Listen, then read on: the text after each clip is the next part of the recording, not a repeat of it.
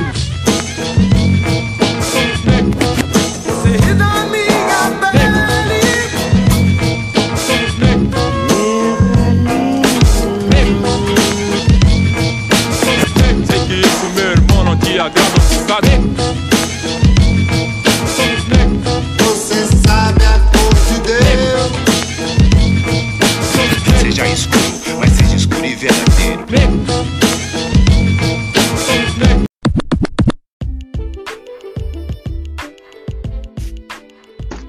Saudações ouvintes do HQs no Bunker. Aqui quem fala é Agnaldo Leme.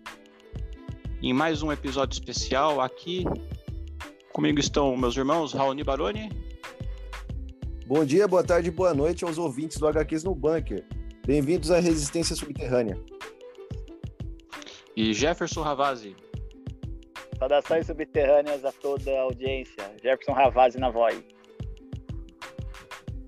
Legal, estamos aqui em mais um episódio para vocês aqui, uma temática escolhida a dedo aí, como sempre, para trazer grandes obras do universo das HQs.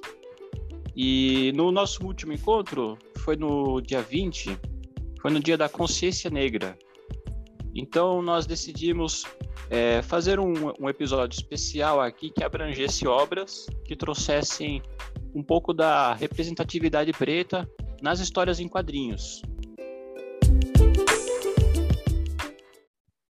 É, apesar de não ser mais o Dia da Consciência Negra, né, nós é, achamos que é importante esse tipo de debate o ano todo, né? Por isso, o, o episódio especial de hoje. Espero que todos gostem. Hoje nós vamos falar alguns, de alguns quadrinhos, alguns personagens, de uma forma um, um pouco não tão ampla assim, apenas para apresentar alguns personagens que nós escolhemos. Vamos falar de super-heróis mainstream e também de quadrinhos mais, mais literários, mais underground. E para começar o debate aqui, eu vou jogar a moeda do Harvey Dent, a moeda do Duas Caras. É, o que, que vocês escolhem hoje? Eu quero lado riscado, eu quero lado riscado. Falei. Tá bom, já escolhe aí. Beleza, eu concordo. Beleza. Perfeito. É, é, que- é- é- acho que o lado riscado é o, é, é o mais, é o mais concorrido, né? Acho que é de quem falar primeiro, né? Já devia ter dois lados Bem por aí. riscados. Tá certo. Vamos jogar então a moeda. Teu lado riscado. E- Hoje a, hoje a vez é, é com o Gé, né? O nosso, nosso irmão aqui, ele é afrodescendente, certo, Gé? É, é é, como é que se pode falar hoje em dia? Ah, afrodescendente, né? Eu sou, vamos dizer assim, um pardo, né? Certo. que, ah, tipo Mano Brown, assim. Só que com o olho Le- claro. Leg- Legal, legal. Certo. É, Temos vários exemplos de super-heróis no super-heróis é, negros, né, nos quadrinhos. Negros, pardos. Você trouxe alguns aí hoje, né? Sim, Guilherme, é, eu estava procurando aí personagens, né, afrodescendentes para para trazer aí para nossa audiência, né? Tentei ler o Prodigy ali do, do Mark Millar, né, onde o, o personagem é um, se não me engano, é um agente secreto negro, superdotado e tal. Só que eu não achei nada digitalizado, né? Hoje em, dia, no, hoje em dia, no Brasil do Bolsonaro, é muito mais fácil ler digitalizado, porque cada revista está saindo por, por mês de 30 reais, você não acha uma revista decente, né? Infelizmente. Infelizmente, infelizmente está sendo muito restrito aí o mercado de HQs aí, apesar de ter bastante opção, assim, variedades, né? É, infelizmente o nosso bolso não abrange todas.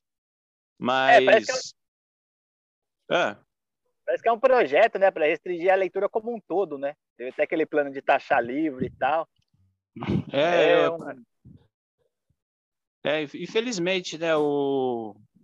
agora que a leitura está se tornando um pouco mais abrangente, assim, de público no, no sentido do conteúdo, né? Tá fazendo uma leitura que seja para todos, agora tá, tem, tem esse projeto aí. É tudo caro pra cacete. Verdade. Mas, Então, mas, vai- mas você, mas você chegou a ler aquela do, do Mark Millar, é o que que é? A, Isso, que é a é- nova, a nova garota, né? Então, Guinness, esse QQS 4 aí, uma nova garota, fala da Patience Lee, uma negra, né, obviamente, veterana do Afeganistão, condecorada e tal, que depois de sua dispensa, começa a passar por várias agruras ao chegar aqui, é, ao chegar lá nos Estados Unidos, né? A Patience, ela sofre de um mal que acomete muitas mulheres, né, principalmente aqui no Brasil, que é a, o problema do abandono pa- paternal, né? Ela vira mãe solo e começa a ter que se virar com as contas. E como ela faz faculdade, ela teria e só conseguiu um bico de garçonete, ela começa a agir como um Robin Hood, roubando da bandidagem, né? Para poder sustentá-la e, por consequência, sua família, né? O que eu acho legal dessa história, né, é que o Mark Millar retrata muito bem esse drama da, da Patience, né, tentando conciliar tudo. E ela é uma, uma combatente muito mais preparada do que o, o primeiro QS, né? Então, ela, além desse treinamento militar que faz que ela seja muito boa em combate corpo a corpo e também no uso de armas, ela é uma excelente estrategista. Então, ela, ela sempre faz um reconhecimento muito bom do terreno e se ela é surpreendida é, numa situação inesperada, ela vai estudar o local antes de começar a agir. Então, ela é muito casca-grossa. Essa parte da, da eu achei- muito legal. O, ela também tem um, um arqui-rival, que se chama Violência, que é um, um assassino a serviço da máfia que ela enfrenta lá. Um personagem também muito interessante. E o final é, desse primeiro arco tem um plot twist muito bom. Então, eu indico a todos. Já a continuação, é de dois artistas que eu ac- acredito que vocês conhecem bem, que é o Steve Niles e o Marcelo Fruzin, infelizmente não é muito boa, né? É, do Steve Niles eu conheci ele da, do 30 Dias de Noite e tal. E no roteiro do que que é, dá para ver que ele é esforçado. É, tem as, as cenas de ação são muito bem feitas e tal, mas ele ele perde esse lado aí do da, dos dramas familiares, né, da protagonista. Então a gente sente bastante falta disso. Mas Sim. eu acho eu acho que é uma leitura indispensável apesar desses desses problemas pontuais aí nos dois últimos arcos. É, o Marcelo Fruzin, ele, ele tá acostumado com esse tipo de roteiro, né? Quando ele desenhava Hellblazer, né? Acho que a ação muito violenta, assim, não é para ele, talvez. Ah, na- nas cenas Pô. que tem assim ultra violência, né, que é uma marca registrada no Mark Millar, até que ele mandou bem, viu, Guinness? Não decepcionou Ah, não. é? Os desenhos dele são muito bons. Ah, legal, legal. É o roteiro, o roteiro que peca, que deixa a peteca cair, vamos dizer assim, né? Tá certo, tá certo. É, beleza. É, Raoni, é, tem um, um grande personagem do, dos quadrinhos de super-heróis que também flerta muito com o horror, né? E eu creio que ele seja conhecido por todos. É, o Raoni, Sim. você conhece o Spawn? Opa, muito. Legal. Conheço o Spawn desde o lançamento dele aqui no Brasil, né? Acho que foi uma febre durante um tempo, né? A gente fala Foi. aí das HQs dos anos 90, então eles estavam primando mais pelo visual do que pelo roteiro, né? Mas, Mas- aí mas- o Todd mas- McFarlane ele vai lá, sai da Marvel, né? Né, Naquela parte lá que ele apresenta o Venom e tudo mais, logo depois disso ele acaba saindo da Marvel. E aí, pessoal, nós temos o nascimento da Image Comics, né? Com o lançamento do Spawn. O Spawn é um soldado do inferno, né? O Al Simmons é um afrodescendente. Ele, ele era um soldado ali, né? Que realizava missões secretas para o governo. Acaba sai- sendo traído pelo próprio governo, né? Pelo Estado. E no final das contas, ele se torna um soldado do inferno. Ele tem a chance de voltar para a Terra, é, mas ele trabalha para os domínios infernais, né? E aí ele acaba reencontrando a família, é muito louco, né? O Spawn. E foi uma grande febre aqui durante os anos 90. Né? Inclusive o Spawn, eu lembro quando saiu aqui no Brasil, tinha várias mensagens, inclusive na televisão, né? A rede aberta vinculou várias é, propagandas aí desse personagem. E aí acabou angariando também outras mídias, né? O Spawn também ele foi adaptado para os videogames, para o cinema, num filme não muito legal, né? Ah, não, seu levado. Opa, um molhado. Ah, espero não ter sujado a cueca. Ai, olha só, me borrei. Ah, se afasta de mim, seu monstro. Vindo de um monstro, isso realmente me magoa. Volta aqui, seu cara de bosta. Ainda não terminei. Mas tem, tem uns personagens icônicos e vários vilões também bem interessantes, como o Violador, né? Que ele aparenta ser um palhaço ali, anão, só que depois ele se torna um monstro inimaginável, uma coisa horrorosa, né? Outra coisa a se falar a respeito do Spawn é o aparecimento ali da Angela, né? Que depois é, foi até é, trouxeram para a Marvel né, essa personagem. Inclusive, ela até participa aí daqueles Vingadores Galácticos. É isso, Jé? É os Guardiões da Galáxia, né? Isso, Guardiões da Galáxia. Obrigado. Eu estava pensando que ela fazia parte de alguma formação dos Vingadores, né? A Angela, que é uma espécie de caça em spawns, né? Ela caça esses soldados do inferno. E essa, essa categoria de anjos, né? Eles caçam esses soldados do inferno aqui na Terra há muito, muitos séculos, né? Então a Ângela faz parte dessas hostes aí angelicais. Ah, legal. Não, porque a assim o o Al Simmons, né, ele era um personagem afrodescendente, mas tinha Isso. o vilão dele que também era, que é justamente o cara que matou ele, o Capela, né? Isso, o Capela também. Isso que é legal do, do Todd McFarlane, né? Ele pega um, um quadrinho que se tornou um quadrinho do mainstream, é, o personagem já vem com uma revista própria e é um afrodescendente. Então isso é muito legal, né? Lembra um pouco o que a Marvel tinha feito ali com o lançamento do Pantera Negra, né? No final dos anos 60, né? Também é bem interessante. Também uma época aí de, de luta pelos direitos civis e tudo mais, né? Então o Todd McFarlane ele acabou aproveitando-se aí de uma lacuna que nós tínhamos aí dentro dos super-heróis mesmo, né? Mesmo com a criação do Pantera Negra, já tinham se passado décadas, né? E poucos outros personagens acabaram tendo relevância também, mas por falta de interesse, né, das grandes editoras. Sim, é verdade. Tinha, tinha muitos poucos personagens, né?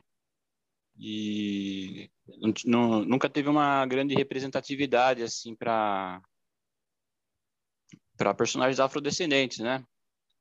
É, você falou de, de você falou de direitos civis agora, né? E de Marvel.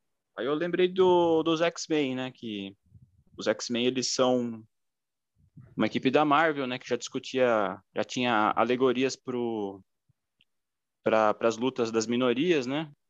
Já nos anos 60. Exato. É, e, ele, e, e, e, e o X-Men é uma, é uma revista em quadrinhos que tem uma galeria de personagens é, enorme, né? Acho que a maioria dos personagens da Marvel são mutantes. Pois é, eu- eu, eu acredito nisso também, Aguinaldo, porque foram tantos, é, foram centenas de mutantes apresentados durante o largo dessas décadas, né? Inclusive, até nessa semana aqui mesmo, por coincidência, eu apliquei uma aula falando a respeito dos X-Men e dessa representatividade nos quadrinhos, né? Aham. Então, eu acho que as suas palavras foram felizes, né? Em dizer a respeito dessa equipe, porque desde o começo, lá, a partir da segunda gênese dos X-Men, nós já temos ali uma equipe multirracial e multifacetada, né? Aham. É isso ah, legal. Legal. É, não, é que eu, eu ia pedir para o Jack comentar a respeito aqui de alguns personagens dos X-Men, né? É, é um personagem que eu lembro quando ele surgiu nos quadrinhos também, que ele é que ele veio do futuro, né? Um futuro onde o sonho do professor Xavier não foi implantado. A perseguição aos mutantes ficou pior ainda. Eu estou falando do, do Bishop. Oi, Jé. Certo. É, que, o que, que você pode me dizer do Bishop? Então, Guinness, o, o Bishop, ele é um personagem muito importante, né, na, ali na mitologia dos X-Men, né? Porque ele veio evitar ali que o, o professor Xavier matasse todos os X-Men, né? Quando ele virou o massacre e tal. Mas até então ele não sabia, né, o, a, a missão dele, né? Quem que era o, o traidor dos X-Men e tal. E o ele achava que era o né? Gambit, né? Exato, ele ficava enchendo o saco do, do Cajun lá. E, e o, o Gambit era, na verdade, um traidor realmente dos X-Men, né? Mas foi em outra saga. Não nessa do, do massacre, né? O, mas eu acho que essa representatividade aí, é, infelizmente, ela é um tanto quanto enviesada, né? Apesar da, da relevância do Bishop, eu estava verificando aqui e tem algumas coisas que são imperdoáveis no, no personagem, né? Ah, fala aí. É, por exemplo, o, o Bishop ele é um, um afrodescendente do cabelo liso. Parece É, que o, Ah, os caras idealizaram o, o personagem, mas não sabia desenhar um cabelo negro. Só sabia desenhar cabelo liso. Já você viu? No futuro o preto tem cabelo liso? É, eu tava, eu tava é, vendo os personagens aqui, preparando o programa, né? Ah, o enredo aqui, as artes e tudo mais. Alaska, ela é irmã do Bishop, certo? Exato. Então, ela. Eu tava vendo os quadrinhos aqui, ela sempre aparece com o cabelo liso, loiro, né? É, então, apesar do, do pessoal é, tentar trazer essa representatividade, é, é até legítimo, né? Mas é, é feito de uma forma errônea, né? Se a gente reparar também, a, a Tempestade, ela tem o cabelo branco, liso também, e os olhos azuis no, no começo ali do, dos X-Men, né? Então sempre fica, uma coisa meio estranha, vamos dizer assim, bem artificial, né? Mas o, o, o Bishop é um personagem que soube ali encontrar o seu lugar, né? Ele sempre tem um, um destaque especial nas histórias dos X-Men, né? Tem uma fase que ele virou inimigo do Cable e tal, os dois começaram a viajar no tempo, tiroteio, essas coisas, né?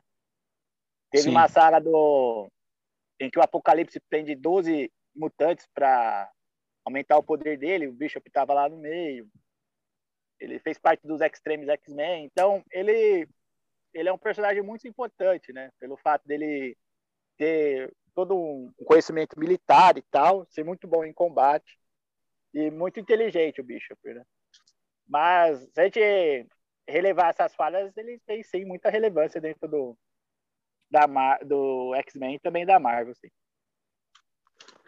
Legal, legal. É, só para continuar aqui, então, o assunto de Marvel, então, é que tem um personagem que, que talvez seja mais interessante nessa questão de representatividade, que é um personagem dos anos 70, do- do- acho que dos anos 60, perdão, que é o Luke Cage. O, você, o que você, pode me falar do Luke Cage?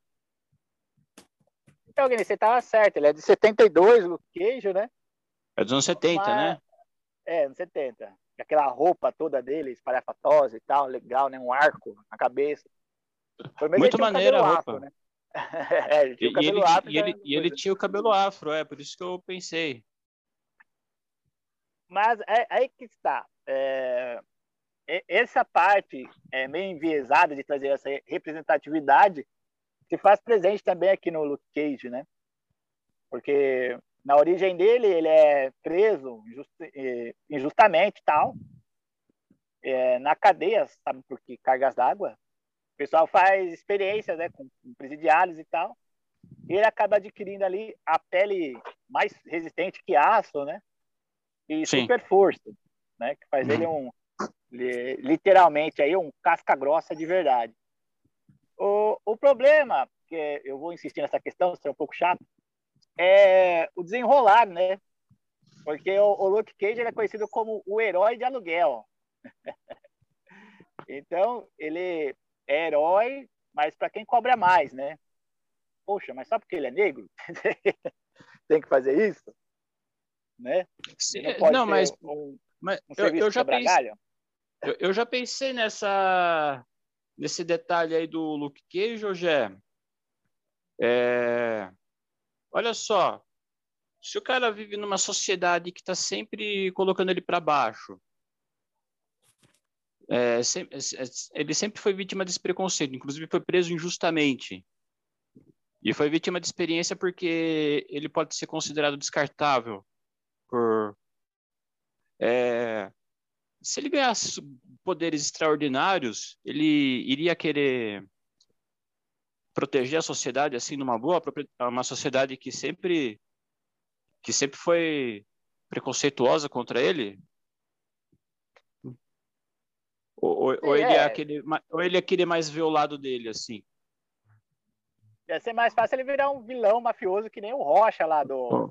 O, o, o que o que que você o, o, o Tombstone lá, o, o Lápide?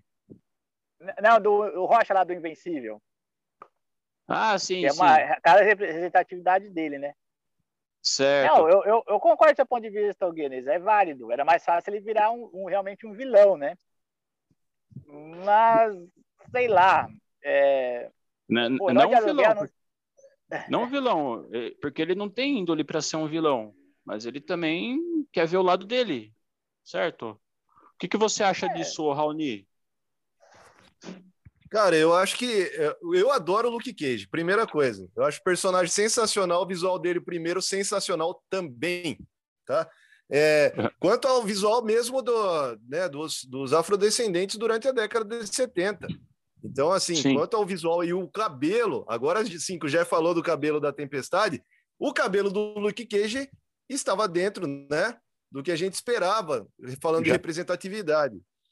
Eu acho que a questão que o Gé abordou é interessante falar e polêmico, né? Por que, que o Luke Cage tem que ser um herói de aluguel? Por que, que o Luke Cage só foi integrado aos Vingadores depois? Então, é realmente, né? É a indústria, ela acaba é, pegando como exemplo a sociedade, e a sociedade tem o racismo estrutural. Então, não é para menos que acaba acontecendo isso nos quadrinhos também, né? O Gé até citou aí o cabelo do Bishop, né? E outras situações. Só que aí que tá, né? Para mudar isso, leva tempo, né? Quando a gente fala a respeito de mudança política, a mudança política pode acontecer em torno de anos. Quando a gente fala a respeito de uma mudança cultural, isso aí leva décadas, às vezes nem muda, né? A gente ainda está debatendo racismo hoje. Já era para o pessoal, né? Para as pessoas estarem mais evoluídas. Mas é uma questão aí que vai ter que bater muito ainda o martelo para acertar, viu, Agnaldo? Eu acredito nisso. Certo. Mas, mas, mas e, a, e a questão do, do herói de aluguel, assim?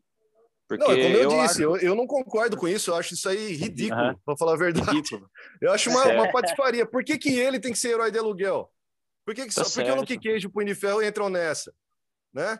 É, é O- o estranho. Punho- O Punho de Ferro também era herói de aluguel, né?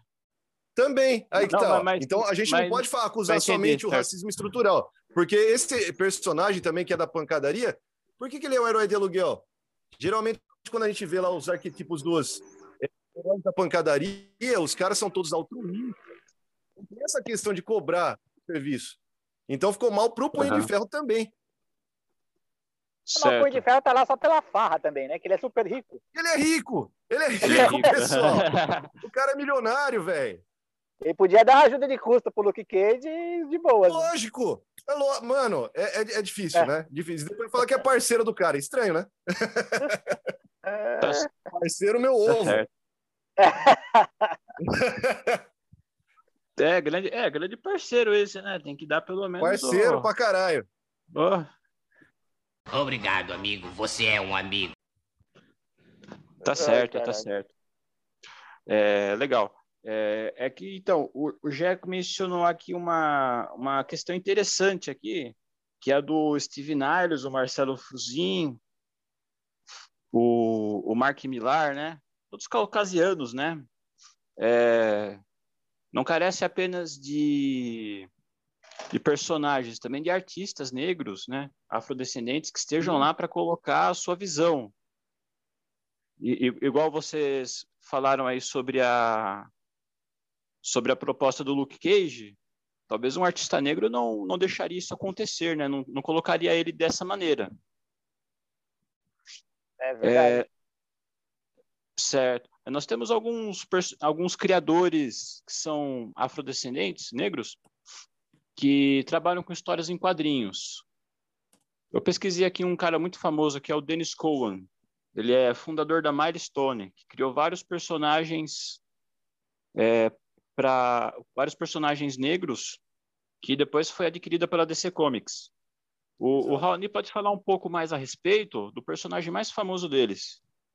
Sem dúvida, Aguinaldo. Eu acho que é muito necessário citar a Milestone, igual você estava falando aí, por causa desse trabalho da representatividade mesmo. Eles, eles primavam, então, por chamar autores negros para representar ali os heróis negros. O herói mais famoso ali da Milestone foi o Super Choque, né? O Static, Sim. né?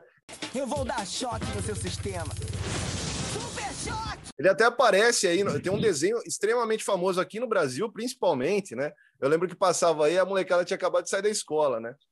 Passava na E ia correndo para casa.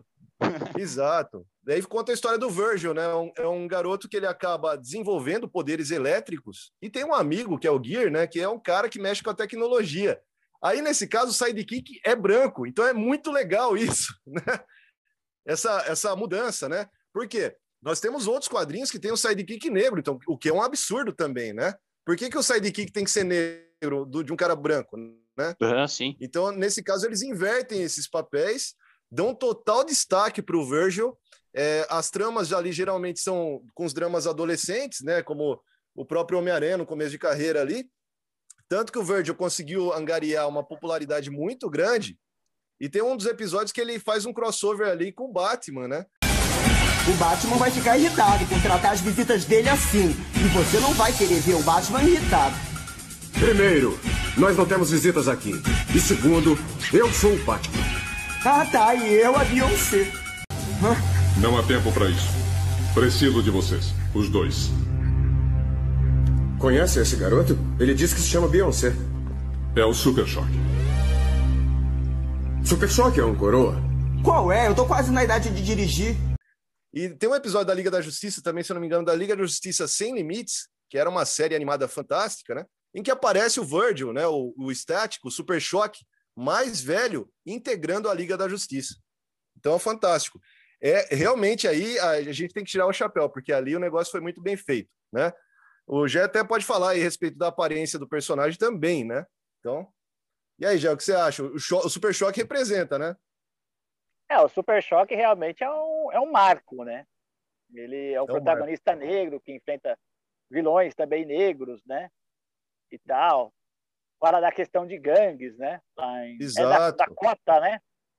Exatamente. A- a- Fala as dos problemas sociais que rolam, né? Em toda a periferia também, né? Sim, a- as gangues cooptando a juventude e tal, né? Uma, a, a juventude aí tresloucada.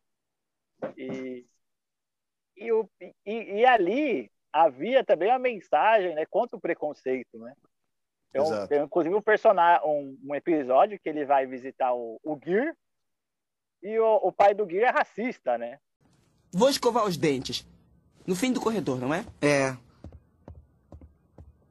Agora eu sei por que o Rich age como um vadio, Meg. Esse garoto é uma má influência. Todos da raça dele são. Por favor, fale baixo. Já é ruim demais eu ter que lidar com eles o dia todo. Agora tem um deles na minha casa.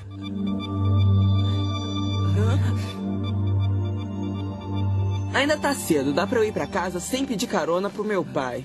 Virgil, não vá, por favor. Eu falo com a minha mãe.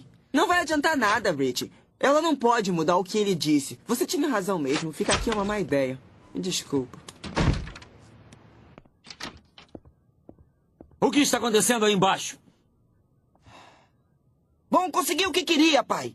Meu melhor amigo foi embora por causa do seu racismo idiota. Eu odeio você! Então ali ele traz eh, muitas mensagens contundentes e às vezes como a gente era mais adolescente na época, né? Às vezes passa ao largo só depois que você revisita a obra que você vai se dar conta, né? Mas é uma Verdade. mensagem muito forte e importante, né? Uma coisa que eu tenho que acrescentar, Gé, é que aqui no Brasil o personagem ele foi deixado de lado, né? Nós temos pouquíssimas publicações. Se eu não me engano, só saiu um único encadernado que eu tenho aqui em casa, é, ainda com a capa mole, né? Um encadernado aí da DC, falando aí do Super Choque, uma revitalização do personagem. Então, seria necessário também a publicação de mais material do personagem aqui no Brasil. É, é, É, mas um tremendo parece, sucesso. É, mas parece que, infelizmente, a, a Milestone, ela, ela não vingou muito bem lá nos Estados Unidos também. Então, É, a- a- o, person- que eu, o que eu tô sabendo é que a DC, ela, ela como já tinha ali, um, era um braço da DC, vamos dizer assim, a DC foi lá, incorporou os personagens, né? E tanto que esse cadernado que eu tenho aqui já saiu com o selo DC mesmo. Já saiu com o selo DC, né? Exato. Tem um outro personagem da Milestone que é o. É, o- é Ícone o nome. Isso, é, é, é ícone, isso mesmo, ou, ou icon, né, lá fora, mas é a Icon. mesma coisa. Isso. Esse, esse E- Agnaldo, eu não posso falar muito porque eu não acompanhei as histórias dele, mas também é um dos personagens mais famosos da Milo Stone. Ah, eu também não, não acompanho, não. Eu só, vi- eu só vi ele na Liga da Justiça, no desenho Justiça Jovem. Olha só, mais um integrado. Aham, E, e na, na fase nova do Superman, ele também já era da Liga da Justiça. Sim. E ele tem uma sidekick também que é, que é negra. Eu só esqueci o nome dela agora. Não, mas Eu é isso mesmo, agora. tem, uma sidekick agora. negra, eu também não lembro, mas é isso aí. É, ela é da Liga da Justiça também. Muito legal. É, legal, legal. É, a gente falou aqui, então, a respeito de, de alguns exemplos de quadrinhos mainstream, né? Super-heróis. Aí eu queria, queria pegar a sua visão aí, Raoni, como historiador. Você lê algumas obras aí que Ah, contam um, um, um pouco a origem do da, da luta negra aqui no Brasil, né? Sim. É, porque assim, porque a história em quadrinhos, o quadrinho em si, ela tem sido usada por vários autores como uma como uma como posso, como posso dizer, uma uma ferramenta literária mais mais ampla, de mais fácil acesso, acesso. Exato. E tem uma obra muito interessante aí que chama Cumbi, do Marcelo de Salete. Isso Você mesmo. pode, fa- você pode falar um pouco a respeito? O Marcelo de Salete, Aguinaldo, primeiro, né, é necessário já falar a respeito da representatividade, como já já tinha batido na tecla aí no começo do episódio, né? Marcelo de Salete é um afrodescendente, é um professor de história e um quadrinista extremamente talentoso, tá? O cara já é premiado tanto pelo Cumbi quanto pelo Angola Djanga, né? E esses quadrinhos, né, os dois, a gente vai falar do Cumbi agora, o Cumbi acaba falando aí da resistência negra aqui no Brasil, principalmente aí dos escravos e descendentes de escravos. Então ele acaba colocando ali muito da cultura e do também do folclore africano, né, dentro dessas histórias. São várias histórias curtas dentro do Cumbi, né, e todas histórias de resistência, falando também a respeito de estupro, né, de escravas e outras situações escabrosas que aconteceram, né? O Brasil nunca limpou as manchas de sangue da escravidão, né? Nós somos aí é, um, o último país das Américas né, a abolir a escravatura, uma grande vergonha como nação. Né? Dá para ver hoje que, como nós, a- o povo aqui acabou elegendo um nazifascista, né? não é para outro. O cara vai lá, ele faz discurso de ódio contra quilombola, faz coisas absurdas, aberrantes, atrozes, né? E tudo isso daí, o Marcelo de Salete, então, ele vai nas raízes, lá no Brasil Colônia, né? Buscar essas histórias. Várias histórias são relatos que ficaram marcados na história mesmo, né? Então ele vai lá e monta pequenos contos, né? Narrando a vida desses escravos, desses perseguidos aí pelos eh, senhores de engenho, pelos capitães do mato, né? Então, o Cumbi é uma obra aí eh, incrível, eu indico para todo mundo, para todos os nossos ouvintes. Legal, legal. Fica, fica a dica. Então, eu também não li, eu tô morrendo de vontade de ler isso aí. Eu impresso para você. Pronto. Legal, legal. Vai gostar muito. É, perfeito. É, vocês têm algo a mais aí para adicionar aí ao, ao nosso debate? Olha, eu queria dar um arremate aqui, é, voltando num, num ponto de vista que eu não defendi muito bem, da outra vez que a gente falou ali do, do Jonathan Kent e tal, né? Que é o, o marco, para mim é um marco na cultura pop, que é aquele filme dos X-Men de 2000. Né? Sim. Por que, que, eu, que eu volto a botar nessa, vou, é, bater nessa tecla? Porque a indústria cinematográfica descobriu que heróis davam dinheiro, né? Sim. E como atingiu uma, uma grande massa, eles perceberam que quanto mais representativos os heróis fossem, mais, lucrativo a indústria se tornaria, né?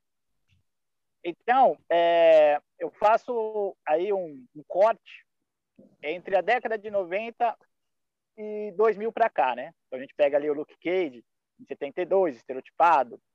Tem ali o Manto, 80, 82, estereotipado também. 91, Bishop, feito do cabelo liso. então, de 2000 para cá, as coisas melhoraram muito na indústria dos quadrinhos, né? Então, eu, eu posso é, destacar aqui, só na Marvel, o, o advento ali da Hiri Hiri Williams, né? Que é a nossa Coração de Ferro. Adoro essa personagem negra. Uhum. Sim. Temos, temos, temos também ali uma formação dos Vingadores, composta só por personagens de cor. Então, nos Poderosos Vingadores, juntaram só personagens de cor e um intruso que era o, o Homem-Aranha Superior, né? Então, lá nos Poderosos Vingadores, temos o Luke Cage, Marvel Azul, Tigresa Branca, que é uma casa porto-riquenha, o Poderoso, que é um negro discípulo aí do Cunho de Ferro, a maravilhosa da Spectro, né? Espero que brilhe muito aí no MCU. E, e depois, essa, essa formação dos Poderosos Vingadores entrou com. É, teve a, adição do Blade e do Falcão, né? Então, é, começaram a trazer os negros, assim, num protagonismo de forma primorosa. Tem esse, esses estereótipos aí que vitimavam as obras ali desde a década de 70, é, do meu ponto de vista, né? Uhum. Culminando aí num, num, das melhores animações da Marvel, do personagem que eu mais gosto, que é o Miles Morales, né? Para mim, o, o Ultimate de Homem-Aranha, ele é, ele é muito importante, né? Ele é um negro, filho de uma mãe de origem latina, né? E o pai dele é um negro de nome Jefferson, né? Então, eu adoro esse personagem. então, eu quero destacar é, essa importância aí é, da nossa representatividade, né? Tanto de gênero, quanto de, de etnia, né? De 2000 para cá. Isso é muito bom. Legal, legal. É, esse, essa animação do Homem-Aranha é fantástica mesmo, né? O, o Aranha Verso. É esse adendo que eu queria fazer, Aguinaldo. Quando já falou aí a respeito do Miles Morales, que é um dos personagens preferidos, dos mais novos aí para mim, né? Porque eu acompanhei toda a fase da Millennium, vi a morte do Peter Parker, o surgimento do Miles Morales, foi muito, muito legal, né? a gente acompanha o manto aí do Homem-Aranha, várias pessoas acabaram usando esse, esse manto, né, durante o tempo aí. Manto não, né? O uniforme ali. Mas, inclusive, até clones, né? E dessa vez um afrodescendente. É... Quanto à animação, né? A animação é sensacional, né? Utilizou algumas técnicas aí que a gente não tinha visto ainda no cinema. Fez tanto sucesso a animação Homem-Aranha no Aranha Verso que já vai ter continuação, né? Eu acredito que eles vão fazer até trilogia, viu, pessoal? Para falar real para vocês. Mas é muito legal porque o, o pai do Miles Morales, como estava dizendo o Gé, ele é um policial, né? Então já sai de todos aqueles estereotipos. Mesmo assim, eles ainda colocam, né, o lance aí da criminalidade dentro da periferia. O próprio tio do cara, né, ele, ele acaba se envolvendo com crime, com o rei do crime, né? Então é muito interessante essa abordagem do novo Homem-Aranha. Eu sou fã do Miles Morales. É, e vai destacar que o, o, Jefferson ele é policial agora, mas é ex-agente da SHIELD, né? Mais uma coisa aí que acho que eles vão então, aproveitar nessa só, próxima né? animação deles. Que massa. Muito legal, muito legal. Essa, essa particularidade, né? Esse, esse, essa aproximação do, do Miles Morales com a Shield, ele é bem explorado ali, principalmente no primeiro arco do personagem, nos quadrinhos. Ah, legal, legal. É interessante falar a respeito de, disso aí, né? De que eu já falou aí agora de uma boa representatividade né, dos personagens, porque essa semana eu li um quadrinho aqui que é um que ele é um quadrinho nacional, mas ele pode ser mainstream também, que é um Graphic Maurício de Souza Produções, do Jeremias. Essa aqui eu posso falar que é uma das. Eu, eu, eu, eu sou fã, boa, eu, eu, sou fã da, da Graphic MS, né? Eu essa eu posso falar que é uma das melhores que eu já li. Você já, você já leu, Rony? Muito legal falar a respeito do racismo, né? Muito legal. E eu acho que é, é indicado assim, como a HQ curta, eu não vou falar muito a respeito do enredo. É mais é igual você fez agora, indicação para os ouvintes lerem isso daí, porque esse material é muito bom. Não, não, esse é excelente. O, é, é, é, legal essa abordagem aí, porque o, o Jeremias, ele. Só falar rapidinho aqui na, na história, né? É realmente é uma história muito curta, né? mas eu acho que pega alguns pontos muito interessantes ali. É, a questão de da criança na escola ficar tendo que ficar ouvindo piadinhas que a princípio parecem ser inocentes, né? Só que esse tipo Exatamente. de piadinha inocente ela vai ter uma Sim. uma repercussão muito grande lá no futuro. Acaba com a com certeza. A, a, a, acaba com a pessoa autoestima acaba com a autoestima da pessoa, Sim. enquanto que o cara ele vai crescer como um racista. Ele, ele não vai ter limite. Ele vai falar, ele vai se achar no direito de falar sempre o que ele quiser, a hora que ele quiser. Exatamente. E eu, eu, acho, eu achei muito importante essa abordagem aí. Fora que a questão da, da referência também, né? O... A gente estava falando de sidekick. O Jeremias ele lê um quadrinho de super-heróis que o sidekick do herói é negro e o, e o herói é branco. Aí ele fica. Aí tem uma hora que ele se toca daquilo, né? Poxa, mas por que será, né? Pois é, por isso que a gente acabou de falar disso, uhum. né? É porque eu já tinha lido essa do Jeremias e eu lembrei disso também, cara. Muito legal, muito legal. Aí fica a indicação também do, do Jeremias é, por Rafael Calça e Jefferson Costa. Aqui não, bonito. Legal. Je é Jefferson também. Você gosta, né? Aí, é, legal. É, perfeito, então. Vamos para os prêmios do, da semana, então. É, legal, muito bem. Então, é, a gente falou aqui rapidão aqui sobre alguns personagens. Eu creio que deva ter muitos outros aí, né? Mas nosso podcast aqui é um tempo limitado, né? O importante é, é, é trazer os personagens à tona, à tona aqui e fazer essa discussão. Então, vamos para os nossos prêmios da semana.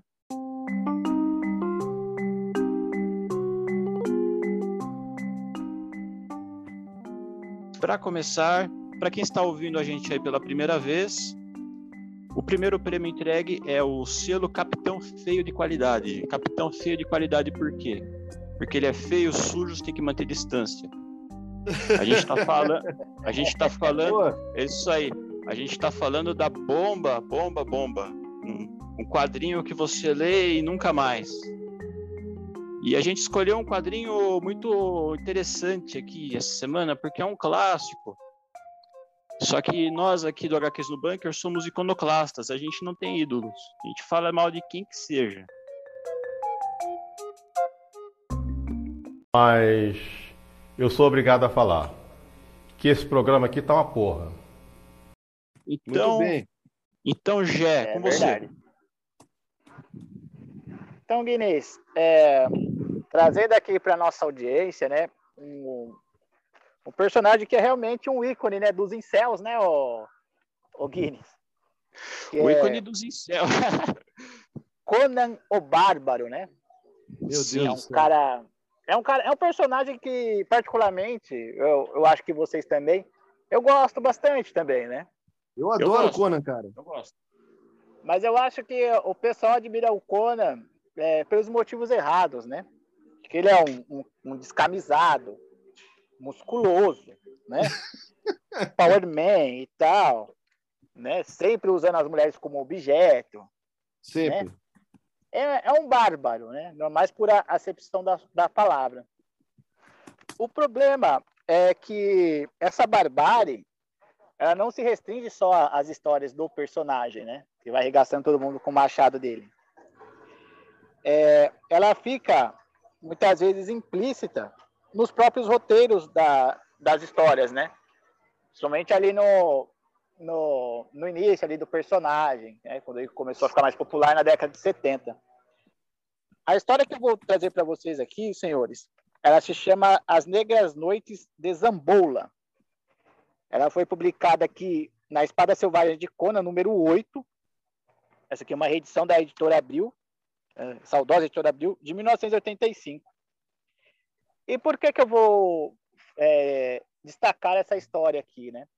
Porque o, o Conan, ele enfrenta é, um grupo é, de negros canibais, né? Até aí nenhum problema. O, o problema é o, o, o roteiro a seguir, né? Sempre é, evidenciando que o Conan estava ali é, regaçando os seus antagonistas negros, né? E a, a, gente percebe que isso não acontece em outras histórias, né? Por mais que o roteiro do Roy Thomas, que é nesse caso aqui, e com a arte do lendário Neal Adams, eles sempre fa falam aí da, da origem do, do inimigo do Conan, né? No caso, ele enfrenta britonianos, né? Ele enfrenta os Aesiris, se não me engano, né? Ele, ele enfrenta o pessoal de, de Kush, os Kushitas, mas ele, ele nunca fala da etnia do, dos inimigos, né? Ele sempre fala ali da, do local de origem. No caso dessa, desse grupo aqui de canibais, não. Ele sempre denota aí a etnia dos personagens, é, esquecendo por completo ali a, de mencionar de onde eles vieram, né? Seria uma coisa que ficaria muito mais confortável e seria muito mais compreensiva, né? Dentro da história. Então, é, eu vou ler aqui, senhores, alguns trechos da, dessa história, né? Que eu li. Essa revista foi um presente do Raoni para mim. É, acho que não faz nem dois anos, então já como adulto, e me incomodou muito. Então, é, vou, vou denotar algumas partes aqui para vocês. Para que ele veja envolto em uma poça de sangue um gigantesco negro.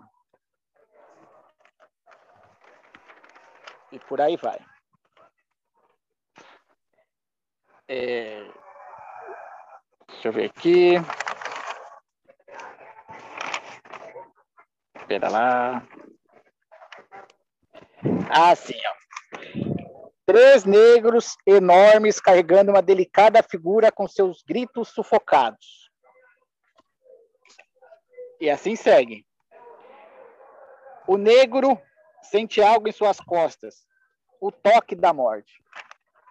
Então, a gente vai lendo assim e percebe que tem algo errado, né? Eu, eu imagino o que essa história na época podia fazer na cabeça de um jovem, né? Fosse ler o Cimério ali pela primeira vez. Sim. Porque fica ali, é, acho que até, não, acho que não é nem implícito, fica explícito que a, que a cor dele é o motivo do, do Conan ali tá matando ele ou algo assim, entendeu? É, fica meio óbvio que você não é bem-vindo eu, eu me senti assim, me senti muito desconfortável nessa história. Dos meus atos dos meus 30 e poucos anos, imagino que um, um adolescente vai sentir. Com certeza. Uhum, sim. Mas, certo, felizmente, né? é um marco de época, né? Porque esse tipo de história aí, ele, ele caiu em desuso, né? É uma história de época aí da década de 70. Então, felizmente, é uma coisa que ficou para trás. Mas o, eu acho que eu sei porque os incels, ele, eles, eles gostam tanto do Conan, né? Porque é um embrutecido que, quando é, não é ele que abusa do, dos demais, é, são os roteiristas que abusam dos leitores. É lamentável. É, é lamentável isso aí, já, porque é, se isso aí causa uma impressão negativa, né, num, num possível leitor negro, né, ele também vai ele também vai deixar mais à vontade um, um, leitor que seja racista, né? Ele vai se sentir representado ali, né? É, então, o supremacista o vai adorar, né? O supremacista é realmente, realmente é, é uma. E cá entre nós, né? Como vocês acabaram de falar, vai adorar, não adora, né? Como o Jeff falou ali no começo, é um dos queridinhos dos incels, né? Bom, para falar do personagem, Bom, o Conan é um personagem extraordinário, criado pelo Robert E. Howard, né? Nós temos essa, esse grande problema aí quanto aos diálogos, né? principalmente nessas edições mais antigas, e os roteiristas aí exprimindo boa parte do seu racismo também, né? Vamos ser realistas. Porque o que o Jeff falou não é uma coisa pontual, né? Aparece por toda a edição. Então é lamentável realmente que o, o autor, né, dessa história em específico, ele tenha esse pensamento. Mas é isso. Certo, certo. E, e você vê hoje em dia o resultado, né? O pessoal aí se identifica com viking, né? Fala que tem Então, origem, origem nórdica. A gente chama de tupi, Tupini Vikings, né? Os Tupini Vikings aí. Eu, eu conheci alguns aí, infelizmente. Aí, são... Nossa, que pena. Que pena. Ai, ai, ai. São, o- o- são os Aecires da, da Vila Real, Agnaldo? Então, Lá na Vila Real tem um monte de, de alemão lá, viking, norueguês. Nossa, Agnaldo. pri- principalmente, principalmente no meio rock and roll aí, é, mo- motoclube aí, infelizmente aí. Nada contra, entendeu? Mas na Ragnaldo não, não tem nada a ver com isso, hein? Mas eu vou falar já, você citou aí os motoclubes, né? Que postura ridícula, né? De boa parte dos motoclubes aqui no Brasil, né? Ridículo, ridículo. Sim, sim. O país, o país É. multirracial e o pessoal aí seguindo que, ah, não, nós somos a raça ariana. Cara, que estupidez, né? Os caras velho, fudido, né? E, e acha que é alguma coisa porque tá se juntando com os amiguinhos para beber cerveja. É, Latino Ariano é pra dar risada mesmo. Não, é. Latinazi. Tupini Complicado. Vikings. complicado. É, e eu queria fazer uma menção aí também falando de coisa ruim, um quadrinho aqui que eu acho muito estranho. É, rapidão aqui, no- é o Tintim no Congo. Vocês já, já leram essa? Tintim no Congo? É. Essa eu não li. Então, então Raul, você como professor deve saber aí a... a... O que, que o imperialismo Ah, fez no Congo, né? Acabou com o Congo, lá- né? Isso aí. Isso, e, e aqui mostra os nativos aqui é, sendo bem educados, assim, com o tintim, né, com os estrangeiros. É, educado é uma, é uma palavra para subserviente, né? Sim. E é uma e também a forma como eles são retratados no desenho também é é muito estranho, sei lá. Eu me sinto desconfortável. Eu eu, eu que não sou negro, me acho muito esquisita essa história aqui. É porque você se sente desconfortável, entra naquela questão, né? Eu acho que assim, depois de tantos anos e tanta coisa que a gente leu, é, tem aquele lance do de você combater o racismo. Não basta a pessoa não ser racista, ela tem que ser antirracista. Então quer dizer que você se sente mal, isso é uma boa coisa. Certo, Agnaldo? Sim, é uma sim. boa coisa. Quer dizer que você, você obviamente, já tem uma, uma mentalidade bem diferente aí de parte da população brasileira, os latinazes. Pois é. Legal. Ô, ô, Guilherme, É. foi importante você mencionar o, o Tintim, porque, a- se não me engano, a primeira história dele é, é Tintim contra os sovietes, cara. E você É. tem que ver que visão estereotipada que ele tinha dos sovietes, né? Sim. E era bem na época da, da Revolução lá, né? Do 1920 e tal. E é um preconceito é, que salta aos olhos, né? Por sorte, o Tintin não continuou dessa forma nas outras edições. Mas essa daí do Tintin contra os sovietes é, é uma coisa assim explícita, né? Esse preconceito que ele tem ali contra o, o povo da atual Rússia, né? E, e fica É. meio, também parece que ele, é- que ele é de, de direita, extrema direita, né? O autor, né? Mas eu acho legal, ô Gé, você abordar isso, né? Porque essa visão dos sovietes aí, já daquela época, né, a maior parte dos quadrinhos americanos tinha, compartilhava da mesma visão, inclusive com os asiáticos, né? Então a gente está falando aqui, no episódio de hoje, a respeito da representatividade negra nos quadrinhos. Mas temos que falar a respeito do preconceito em geral, né? Então, outros povos também foram duramente atacados, como já acabou de exemplificar aí com os sovietes. É, o. É, é assim, eu não, eu, não, eu não sou- eu não sou capaz hoje, agora de, de esmiuçar o que seria um, o racismo estrutural, né? Acho que talvez seja uma questão muito complexa. É, muitos afirmam. Basicamente, racismo tá- Agnaldo, se você for esmiuçar assim, né, se for falar de uma forma simples, o racismo estrutural só é permitido quando uma estrutura né, suporta esse racismo. Então, quando a gente Sim. fala aqui de, é, no caso aqui, de heranças da- do, do passado escravocrata do Brasil, né, o lance da polícia. Esses dias mesmo eu estava vendo uma reportagem lá mostrando um, um policial amarrou, né, colocou o cara ali algemado a moto e começou a arrastar Aham. o cara no meio da Sim. rua. Então, E- coisas que não aconteceriam em países né, que já tem essas leis que acabam combatendo esse racismo estrutural, que sim, está presente na maior parte dos países. Né? Ainda mais em um país no, no qual né, nós tivemos a abolição da escravatura tão tardiamente quanto no Brasil, essas políticas deveriam ser mais efetivas. E não é o que a gente está vendo. Sim, sim, é verdade, é verdade. É, bom, legal. Então, ficou, ficou a indicação aí para todos os nossos leitores aí do que não ler, né? E também é legal essa, essa é uma, é uma aula de história aí da, dos quadrinhos, né?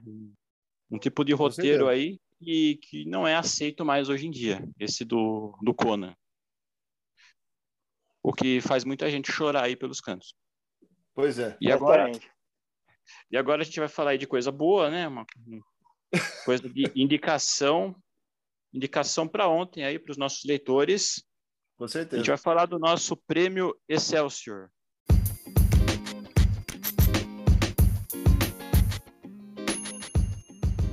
Para quem está ouvindo, novamente para quem está ouvindo hoje pela primeira vez, Excelsior é o prêmio, o destaque da semana, um quadrinho excelente aí, que tão bom que recebe até um- uma homenagem aí do, do, do Stan Lee, Excelsior.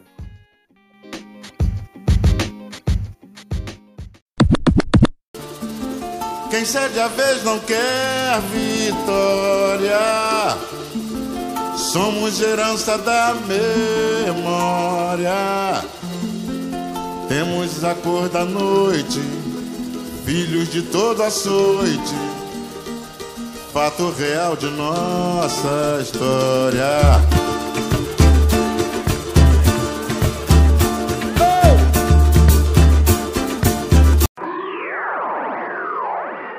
Muito Então, bem. o prêmio Excelsior da semana vai para Angola Janga, do Marcelo de Salete. Isso mesmo. É necessário falar dessa HQ, Aguinaldo? Bom, eu já tinha citado um pouco do Marcelo de Salete nesse, nesse podcast de hoje, nesse episódio de hoje, né? Marcelo de Salete é, um, novamente, repetindo, um historiador afrodescendente e também um quadrinista de mão cheia, né? Essa, essa obra que a gente vai citar aqui, o Angola Janga, é uma obra premiada e Angola Janga retrata ali a vida nos quilombos, né? Que eram essas organizações de resistência durante o período colonial brasileiro, que foram duramente rechaçadas pela coroa, né?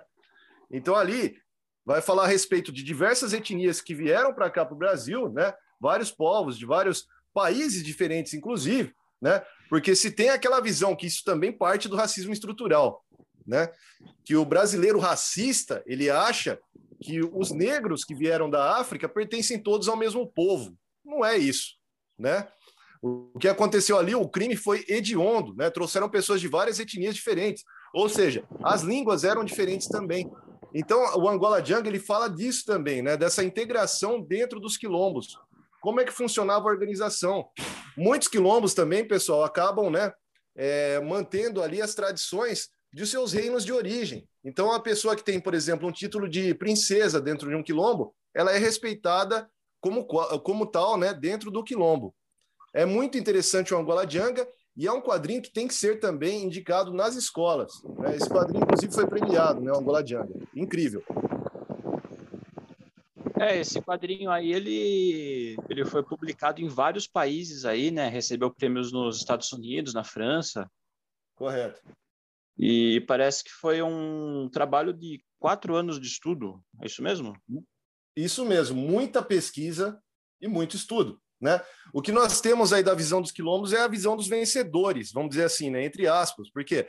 Porque são os escravocratas. Eles mesmos acabam né, tomando ali o revisionismo histórico. Inclusive, hoje tem vários imbecis, não tem outra palavra para descrever essas pessoas, né? Que acham que zumbi era uma pessoa que tinha escravos, né? Boa parte aí dessas malditos livros né, de extrema direita que acabaram invadindo o país nas últimas décadas, até retratam mesmo sem ter provas, né? Então tá totalmente equivocado, né, esse pensamento. Outra série que eu indico também é o Guerras do Brasil. Nós temos ali na Netflix. É uma série com vários documentários rápidos, em torno de 30 minutos cada um, e um deles é vinculado aí à vida dentro dos quilombos. Então é fantástico. Ah, legal. É isso que eu ia perguntar para você, Raoni. É, fazer esse, esse, essa comparação aí, né? Porque o artista ele passa todos esses anos aí estudando para poder fazer uma obra Exatamente. seja o mais fiel possível da realidade e algumas pessoas pensam que vão refutá-lo apenas com opinião, né? Exato. O, opinião a, a, não é fato, opinião não é pesquisa histórica, opinião não é ciência. O que o brasileiro, aqui, aqui o Brasil, né, nós estamos caminhando para trás como sociedade, cada vez mais, né? E, e eu acho que suas palavras aí também foram muito felizes no que você acabou de dizer, Agnaldo, é isso aí. Infelizmente não é só no Brasil não, viu, Raoni? Todo lugar, Estado, todo lugar. Está, Estados Unidos é uma... Por exemplo, Estados Unidos é um recorde de negacionista lá, anti-vacina. Pois é. Alema... Alemanha, por incrível que pareça, eu achava que era um, um povo mais... É, que seguia regras, né? Gostasse... Lá, tem, lá é, é anti-vacina também, lá mais da metade do país não tomou vacina. Ou seja, o mundo inteiro tá cheio de imbecil, que mais tem, cara. E isso está é... acabando com o mundo, né, Aguinaldo? Como a gente já, já sabia há muito tempo, né? Quem, qualquer pessoa que lê um pouco de história sabe disso. Uhum. A história está aí para a gente tentar evitar esses caminhos desastrosos. Porém, tem gente muito burra e muita gente também é, mal intencionada que está mantendo a trajetória da humanidade nesse rumo, né? Infelizmente.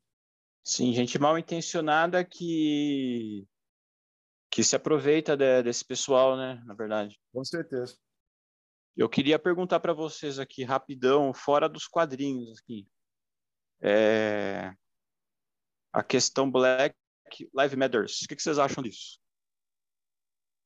Eu acho que sempre importou, né? Só para responder a frase que você acabou de usar, Black, Lives, Black Lives Matters, né? Sempre, sempre importou. O problema é que nós temos aí diversos estados, né, com várias características escravocratas ainda hoje, né? Temos pessoas com ideias nazifascistas. Então, é cada vez mais necessário bater nessa tecla. Hoje em dia, nós temos aí vários diretores também abordando, né? Eu tenho que citar aqui o caso do Jordan Peele, porque é o mais relevante dentro desses diretores de horror aí é, mais novos, né? O Jordan Peele ele era um comediante antes e os filmes dele acabam abordando a questão racial de uma forma brilhante, né? Como a gente viu lá no Corra, né? E também em Us, né? O Nós aqui no Brasil. Então, é um cineasta que também indico para nossos ouvintes. É, eu acho, o Guinness, que, é para quem pensa que o Black Lives Matter surgiu aí na morte do George Floyd, o pessoal está enganado. Se eu não me engano, Black Lives Matter foi um, um movimento que surgiu também mediante um assassinato de um negro, eu acho que no ano de 2013. E, e de lá para cá, infelizmente, nada mudou, né? Então, Não. os abusos policiais eles foram se seguindo, a sociedade americana, assim como a nossa, foi normalizando esse tipo de, de coisa, né? Como, como o Raoni falou, o policial algemou o negro na moto e saiu andando. Tem gente que acha o, o máximo, né? Então. Esse, esse, é o exemplo a ser seguido. Esse é o cidadão que anda armado. Né? Ele acha que, é que aquilo ali é a justiça, que aquilo ali é a lei. Está completamente errado. Né? Então, o Black Lives Matter ele começou com uma hashtag de começo pacifista, né? Mas quando o, o pacifismo já não basta, é, infelizmente a massa radicaliza, né? E também não pode ser diferente, porque senão não muda, né? Enquanto o pessoal fica ignorando, enquanto o pessoal fica relativizando, o Black Lives Matter ele, ele se torna somente uma, uma hashtag, né? Então, é, é importante uh, o pessoal que ignora esses fatos perceber que a gente chega nas vias de fato quando já não há mais saída, quando a gente não enxerga mais uma solução. O pessoal do Black Lives Matter colocou o povo na rua em plena pandemia, porque o, o genocídio negro já acontecia muito antes aí do genocídio pelo coronavírus, né? Sim. Então é uma é uma vamos dizer assim uma atitude desesperada, né? E eu, eu uma vez estava escutei um, um ativista negro aqui da cidade que ele falou que sofreu muito preconceito e tal, tá? Tem uma filha negra. Ele falou, ó, A minha filha não vai sofrer que nem eu. A minha filha, eu vou ensiná-la para tomar o, o, o chicote do agressor e, se necessário for, agredir de volta.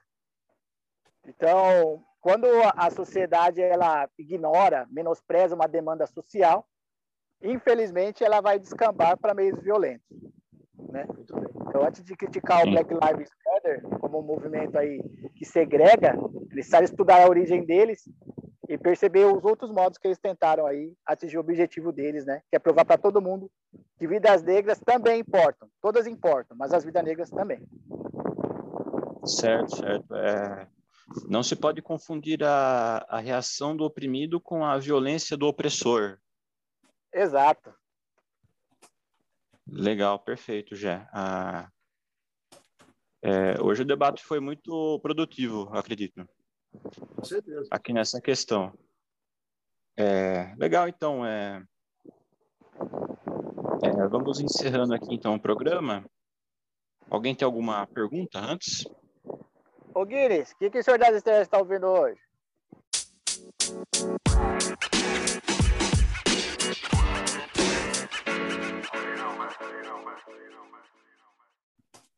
O que ele está ouvindo hoje? Boa pergunta, boa pergunta.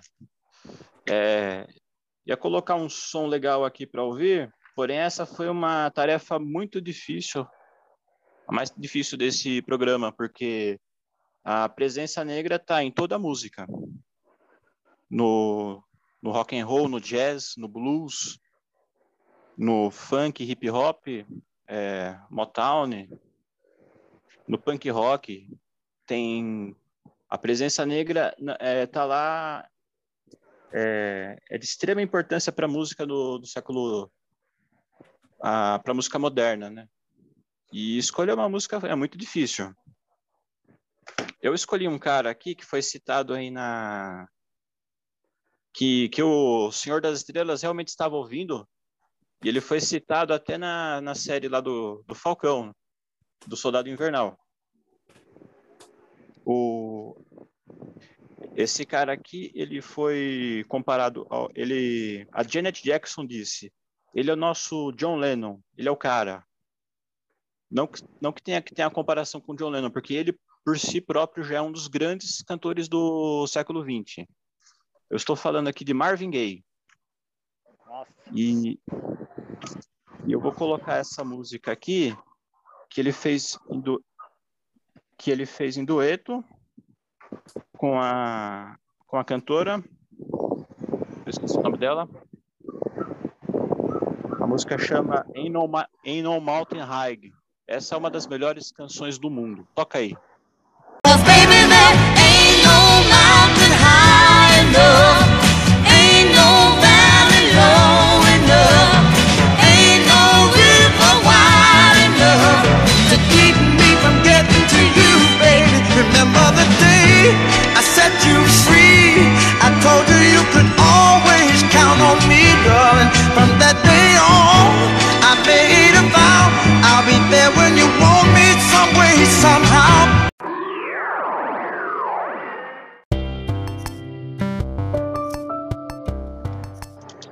Excelente escolha, hein, Guinness?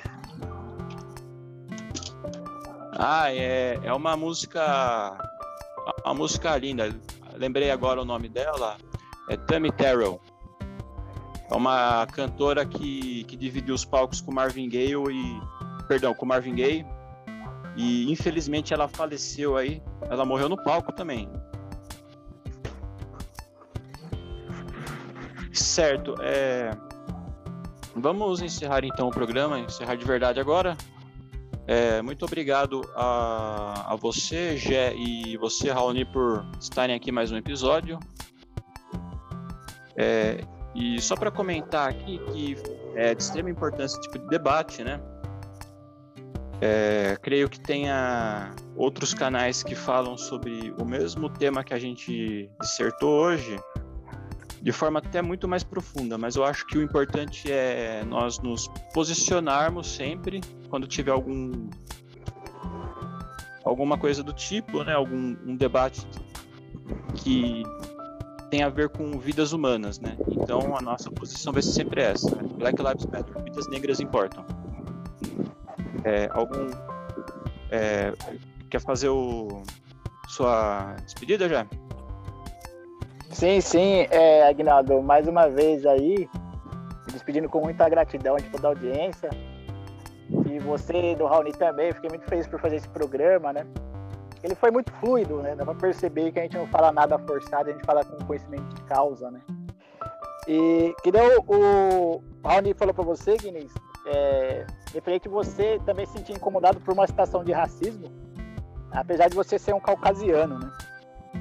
Então tem uma, uma frase célebre aí do professor Xavier que eu vou trazer aqui para encerrar. Grande professor Xavier, manda a bala, Gé. Também contesto seus comentários de que esta causa não é minha. Uma pessoa não precisa ser negra para se opor ao apartheid.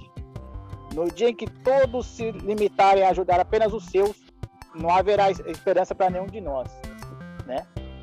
Então, é, é, poxa, X-Men, representatividade, mil grau, legal pra cacete.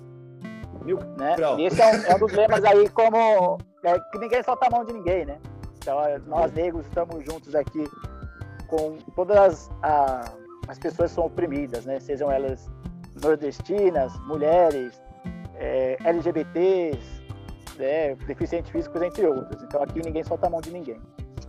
Beijo no coração de todos. Legal, obrigado, Gé. Até, é, até mais então. E Raoni? Bom dia, boa tarde, boa noite aos ouvintes do HQs no Bunker. Só vou é, ó, ó, belas palavras aí do Gé. É, obrigado pelo programa, Aguinaldo. Obrigado, Gé. Obrigado, irmãos. Eu acho que o, programa é extremamente necessário, né? Falar a respeito de racismo num país tão racista, né? então eu acho que o Gé escolheu muito bem a frase do professor Xavier. E nós podemos ser melhores, né, pessoal? É isso que é a frase que eu deixo aqui. Eu acho que a humanidade pode ser melhor do que isso. Né? E os X-Men, os outros quadrinhos aí, vários quadrinhos falam de evolução. Né? Quem sabe a gente não tem um futuro melhor. Então, um abraço aí para os ouvintes até o próximo HQs no Bunker. Muito obrigado novamente a todos os ouvintes aí. Espero que tenham gostado do nosso episódio. Estamos no Facebook e Instagram abertos aí. Podem mandar mensagens, sugestões, críticas. É, vamos lê-las com o maior carinho. No Spotify também tem um espaço lá para responder perguntas. Interajam conosco, fique à vontade para isso e junte-se à resistência subterrânea.